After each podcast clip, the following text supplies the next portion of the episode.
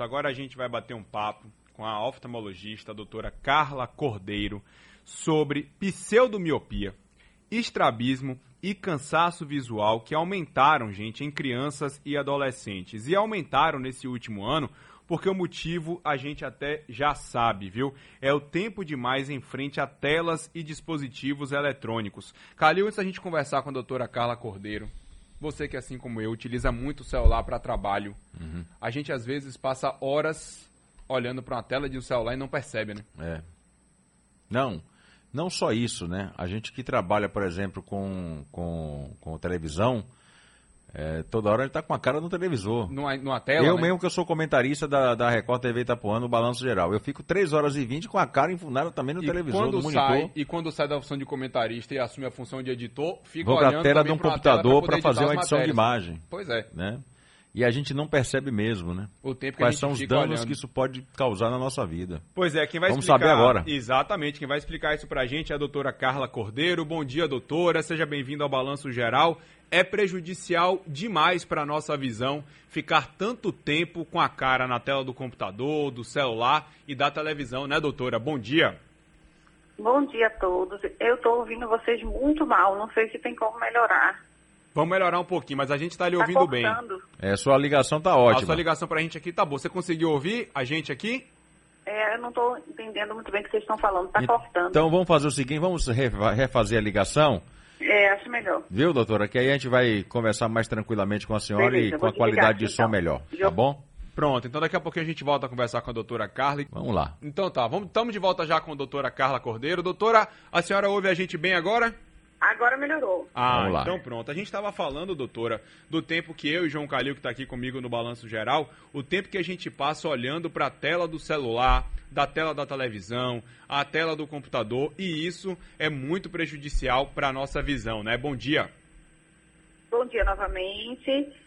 Sim, muito prejudicial. Na verdade, a gente está vivendo um momento muito delicado aí da saúde ocular, porque está todo mundo muito exposto a telas, né, de um modo geral.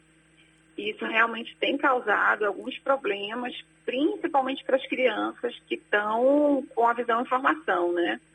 Então, realmente, a gente tem tido muitos problemas aí, síndromes que foram desenvolvidas aí nessa de um ano para cá, de um ano e meio para cá, né?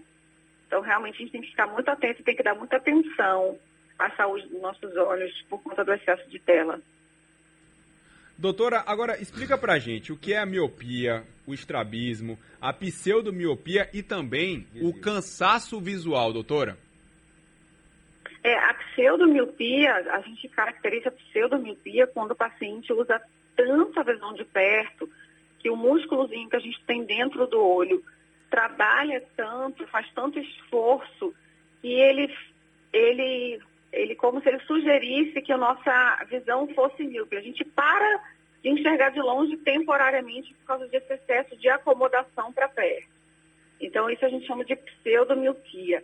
Por que pseudomiopia? Porque se a gente sair desse excesso de estímulo de telas de perto, o paciente volta a enxergar para longe normalmente. Então, não é uma, uma, doença como a miopia, que é um, uma, uma coisa definitiva, que você não enxerga de longe por outros problemas, né?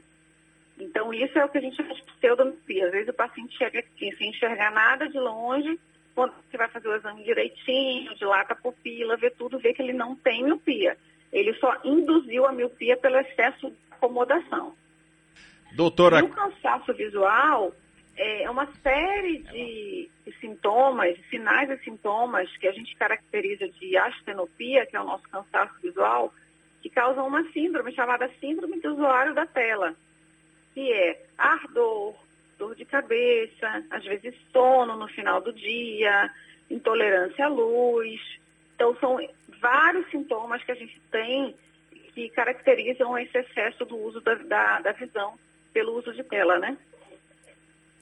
Doutora Carla Calil, bom dia. Como é que vai a senhora? Tudo bem? Bom dia, tudo jóia. É, eu estava comentando aqui fora do, do microfone com o Pedro sobre o desvio ocular.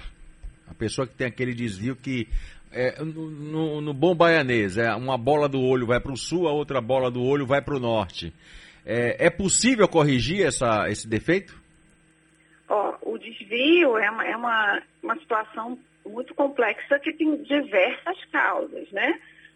Tem o desvio da criança por algum problema de visão não corrigido, você tem um desvio por alteração do músculo, você tem os desvios induzidos por doenças secundárias.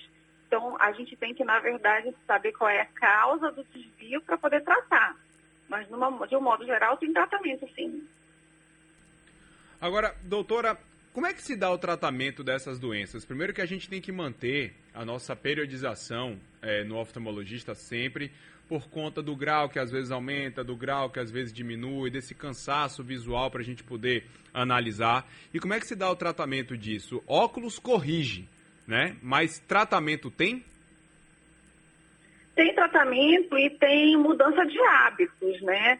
O que a gente costuma falar do controle ambiental, que é justamente essa mudança de hábito, ajuda muito no tratamento. Então, o óculos em si, ele serve para corrigir o problema de visão especificamente. A gente pode usar filtros e algumas outras acessórios, vamos dizer assim, para diminuir esse cansaço, mas nada tão eficiente quanto o controle do ambiente. Ou seja, você dá pausas durante o dia, você voltar a enxergar para longe. Eu costumo dizer que é para você ir para a janela do seu escritório para poder olhar para longe, contar estrela, olhar para o céu, ninguém olha mais para longe, está todo mundo confinado numa visão intermediária perto.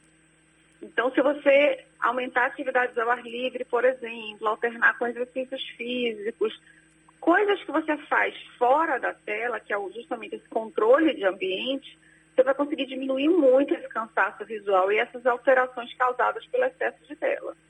A, a, pergunta que eu te faço é exatamente essa. Como é que, como é, que é possível a gente é, deixar a nossa visão mais saudável, já que nós estamos vivendo uma época de pandemia e essa pandemia acabou criando é, saídas para o trabalho, para a educação. Por exemplo, hoje muita gente vive home office na tela de um computador, na frente da tela de um computador, ou então através de um telefone celular. As pessoas hoje passam muito mais tempo na tela de um computador do, e no celular do que propriamente com a família. É, é, tem aquela pessoa que estuda de maneira remota e que precisa de um computador ou de um telefone celular. É, como, é que, como é que eu posso, digamos, fazer a higienização é, é, dos olhos diante dessa situação em época de pandemia, doutora? É, a gente tem que alternar com atividades de preferência ao ar livre, que estimulem a visão de longe, tem que se alimentar bem, dormir bem, beber bastante água. E durante o dia, eu acho importante, a gente costuma ensinar uma regrinha, chamada de regra 20-20-20. A cada 20 minutos de tela, você conta até 20, ou seja, você dá 20 segundos de descanso olhando a 20 pés. 20 pés é 6 metros, né? Então você vai olhar a 6 metros ou mais.